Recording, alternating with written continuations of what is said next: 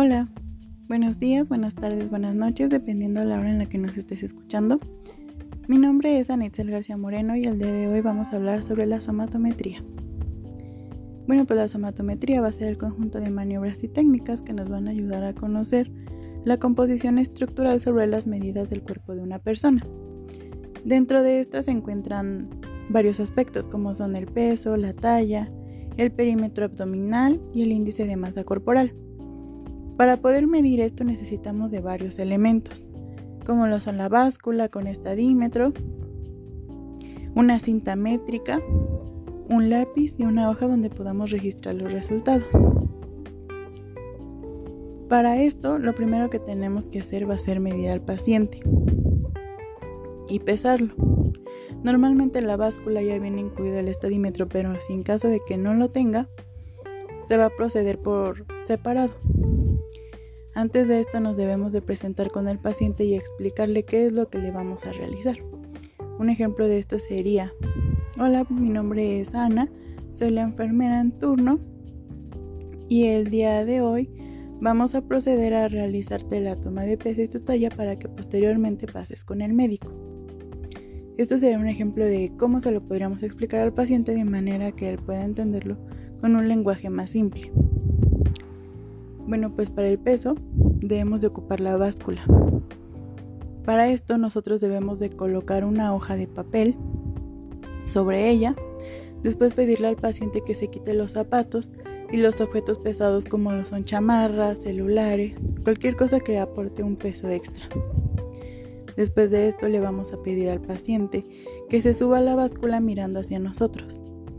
Una vez hecho esto, nosotros procederemos a calcular el peso con el indicador de la báscula y este nos dará el, el peso en kilos y gramos. Para esto debemos de conocer eh, elementos que nos van a ayudar a conocer el peso adecuado del paciente, como lo son el género, si es hombre o mujer, la estatura, y la edad. Después procedimos a medirlo, que esta va a ser la medición longitudinal desde la planta de los pies hasta la cabeza. Como se los decía, normalmente las básculas ya cuentan con un estadímetro. Lo que vamos a hacer es, va jalarlo hacia arriba y este nos va a dar la estatura en centímetros. Entonces le pedimos a pedir al paciente que haga una inhalación profunda. Esto va a provocar que el tórax se expanda y por ende esté más recto. Entonces lo que nosotros vamos a hacer es pedirle que haga una inspiración profunda, que inhale y nosotros vamos a ver cómo va a crecer eh, esa persona.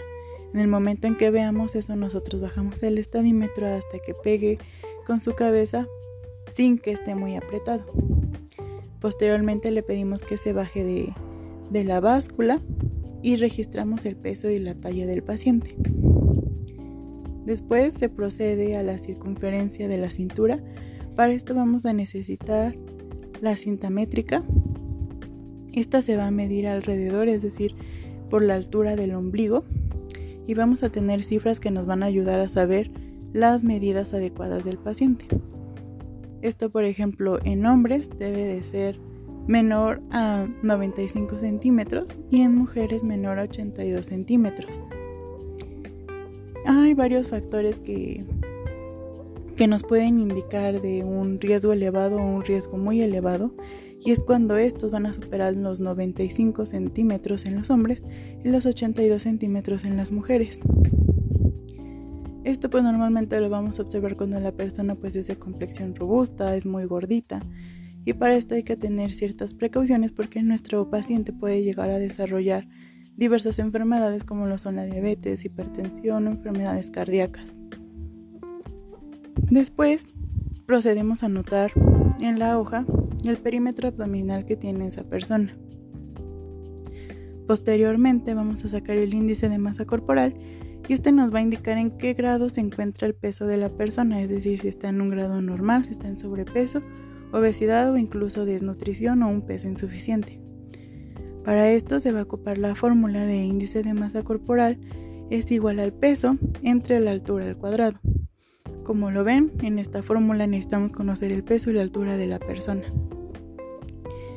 Hay factores que nos van a indicar el peso normal, como por ejemplo el resultado de esta fórmula si sale entre 18.5 y 24.9 nos va a indicar que el peso es adecuado para la persona, es decir, que su índice de masa corporal es adecuado. Si este sale menor a 18.5 es que tiene un peso insuficiente. Si sale de 25 a 26.9 es que la persona está en sobrepeso.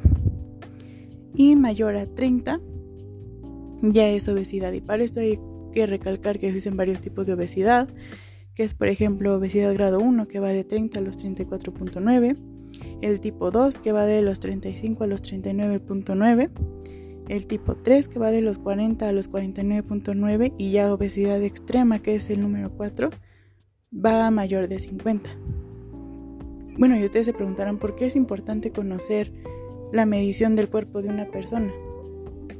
Bueno, como ya se los había explicado, es muy importante conocerlo porque gracias a esto nos vamos a dar cuenta de las de la del potencial que tiene esta persona a desarrollar enfermedades, ¿no? Por ejemplo, una persona que llegue con un índice de masa corporal o que saquemos el índice de masa corporal de, de 27, pues ya nos va a estar hablando de que la persona tiene sobrepeso y va a ser un, una persona que potencialmente puede desarrollar diabetes, puede desarrollar hipertensión y diversas enfermedades cardíacas.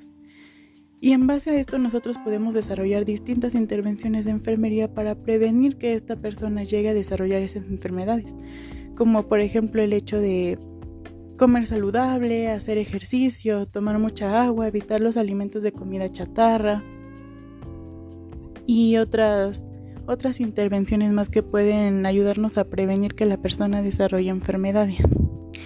Otro aspecto muy importante aquí en el índice de masa corporal es saber la complexión de la persona, es decir, si la persona practica ejercicio, esa, esa masa corporal también va a influir en, en la medición de esto y precisamente eso no quiere decir que la persona tenga obesidad, ¿no? Simplemente es, es aprender a observar, aprender a realizar una historia clínica, Mm, saber intervenir, eh, encuestar a la persona para saber qué come, si realiza actividad física. Ese tipo de cosas son las que nos van a ayudar a, a conocer eh, el estado de salud de una persona. Y pues bueno, eso sería todo. Muchas gracias por su atención.